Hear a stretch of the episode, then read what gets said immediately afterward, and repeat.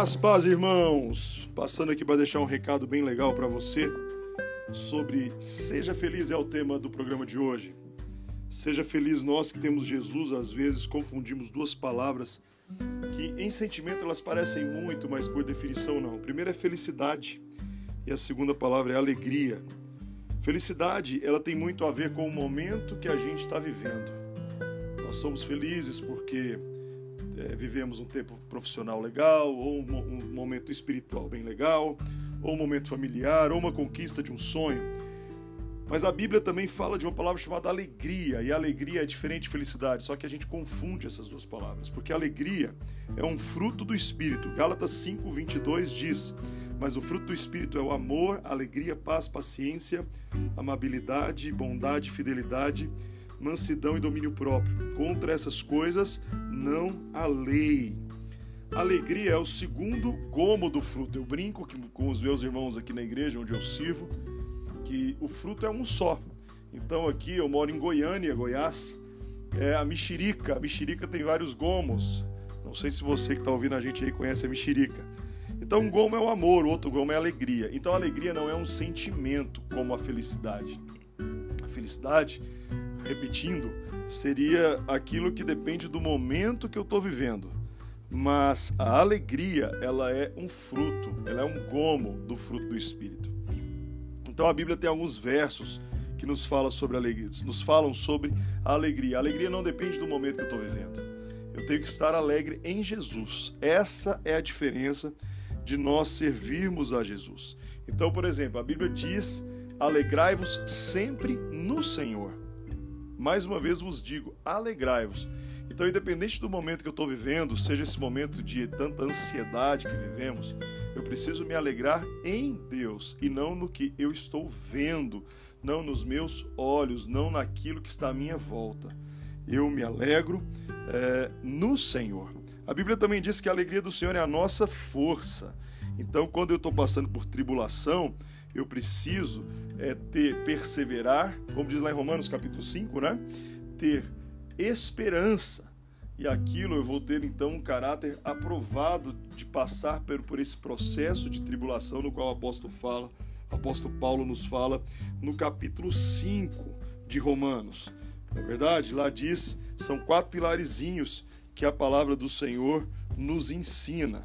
Lá em, em Romanos capítulo 5, ele fala assim, verso 3, ele nos diz assim: é, não só isso, mas também nos gloriamos na tribulação, porque sabemos que a tribulação produz perseverança, e a perseverança é um caráter aprovado, e o caráter aprovado é esperança, e essa esperança não nos decepciona. Então eu sempre falo que esse trajeto da tribulação, se eu for ficar firme nele, a minha perseverança também tem que estar na alegria. Na alegria, principalmente quando eu me glorio nas tribulações, quando eu sei que eu estou cumprindo o propósito. Então aqui fala, nos gloriamos nessas tribulações. Então a alegria, ela é um pedaço do fruto, é um gomo do fruto do Espírito. Talvez seja uma maneira mais didática da gente entender. Quero te dar um exemplo da minha vida agora. Em 1994, eu tinha 18 anos e eu estava jogando futebol com meu pai. Meu pai era meu pastor. E nós estávamos jogando futebol e meu pai infartou jogando bola comigo na quadra. E eu tinha convidado meu pai a jogar futebol aquele dia. Então foi um dia muito marcante na minha vida. Foi um dia onde uma, era uma sexta-feira à noite, onde eu fiquei muito triste. E naquela noite, meu pai deu entrada numa UTI, recebeu aquele choque que repolariza o batimento cardíaco por quatro vezes na, naquela noite. Nós recebemos a informação da médica que talvez ele não passasse daquela noite. Então eu tenho mais dois irmãos, minha mãe reuniu com a gente aquela noite. Eu já eu sou caçula, com 18, tinha um que naquela época tinha 20 e o outro 21. Então minha mãe pediu para o meu irmão do meio, que é, que é ministro de louvor também, e nós aquela noite louvamos ao Senhor a noite inteira. Louvamos ao Senhor e agradecemos pela vida do meu pai. E a nossa oração, no meu caso, foi: Senhor, eu te agradeço pela vida do meu pai, porque ele cumpriu o propósito. Eu entendo os teus caminhos hoje. Se o Senhor quiser levar, o Senhor é soberano. Mas se o Senhor deixar ele aqui, que seja para que ele possa ainda falar do Senhor e ganhar vidas para o Senhor. Bem, foram 10 a 12 dias de UTI, meu pai saiu, ficou ali com 25% da, do músculo cardíaco afetado, viveu mais 12 anos. Nesses 12 anos, eu fui o pastor auxiliar dele e eu assumi a posição no qual ele deixou. E eu entendo que esses 12 anos de vida, de sobrevida que ele teve, foram 12 anos para nos preparar e continuar a obra.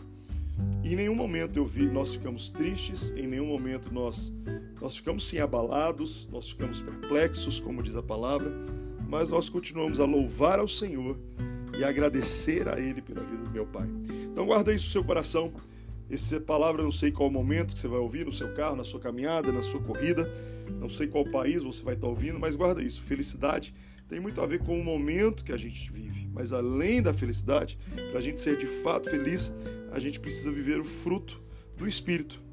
Que o segundo, a segunda palavra é primeiro amor, segundo alegria. E a alegria do Senhor é a nossa força, e alegramos nele, e o verdadeiro amor que está sobre nós afasta todo medo desse tempo Queridão, seja alegre, seja feliz em Deus, pratique isso.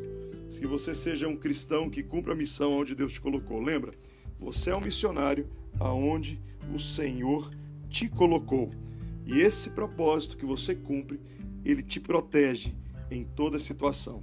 A agenda de Deus, com os nossos afazeres em Deus, nos protege para que nós não tenhamos tempo para pecar, para sermos tentados.